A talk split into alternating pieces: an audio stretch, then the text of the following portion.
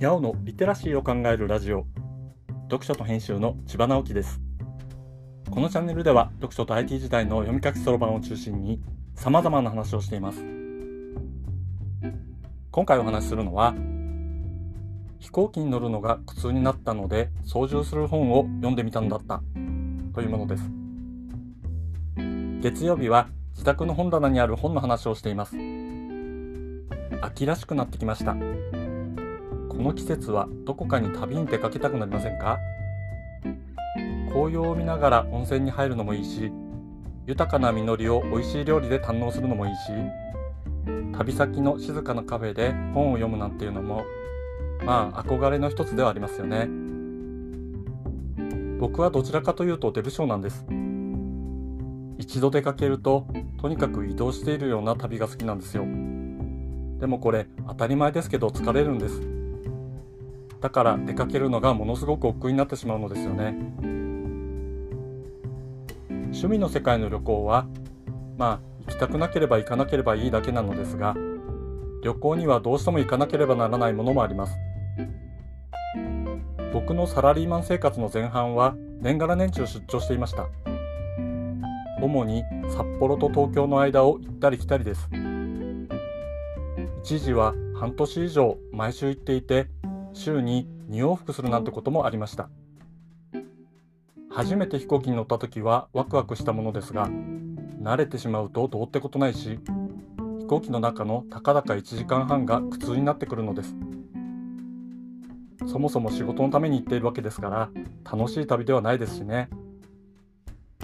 だから飛行機の中でどう暇を潰すかということになってくるわけです。そのうち飛行機に乗る前に空港の書店で何冊かの本を買って読むようになりました。鬼平犯科帳みたいな何十冊もあるシリーズは便利でした。何を買うのかをあまり考えずに次次って感じで読めましたからね。空港の書店の品揃えでちょっと面白いのは飛行機に関連する本を割と目にすることです。これから飛行機に乗ろうというのですからそういう本が目に入ると買ってしまうということがあるのかもしれません。今日本棚から見つけた本はそんな一冊です。講談社ブルーバックスのジャンボジェットを操縦する岡地史郎著です。ボーイング747ダッシュ400の離陸から着陸までというサブタイトルがついています。僕が札幌と東京を嫌というほど行き来していた頃メインで使用されていた機材はまさにこのボーイング747ダッシュ400でした。ボーイング747はジャンボという名称で呼ばれる500人以上が乗れる大型機です。札幌東京間は当時世界一の輸送密度を誇る路線でしたからこの飛行機ばかりに乗っていたわけですね。乗る回数が増えてくると飛行機の挙動を割と細かく感じられるようになります。離陸や着陸の時の動作はある程度パターンになっていますから巡航中にエンジンの音が低くなったら着陸の30分ぐらい前だなとかここでこっちに旋回するということは着陸する滑走路はこっちで着陸してからボーディングブリッジまでの移動時間がちょっとかかるなとか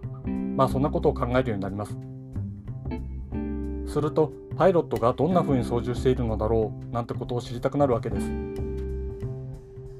この本には一つのフライトの最初から最後までのパイロットの業務が書かれています。章立てはショーアップチェックエンジンスタート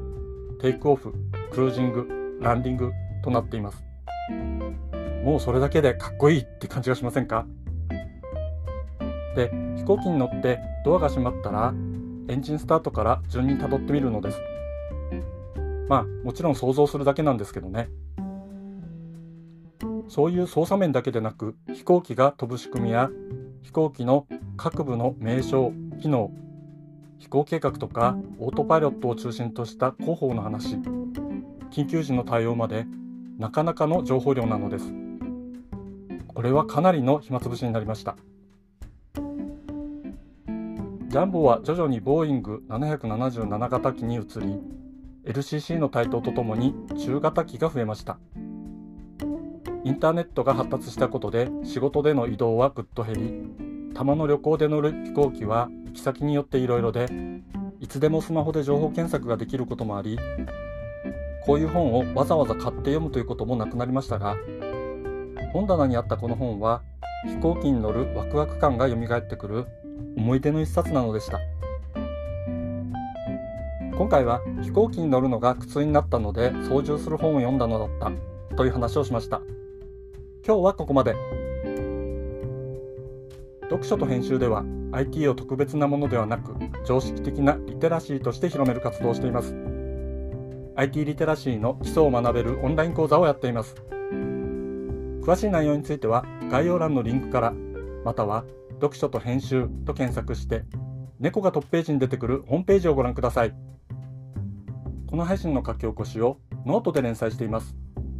こちらも概要欄にリンクがありますので、フォローいただけると嬉しいです。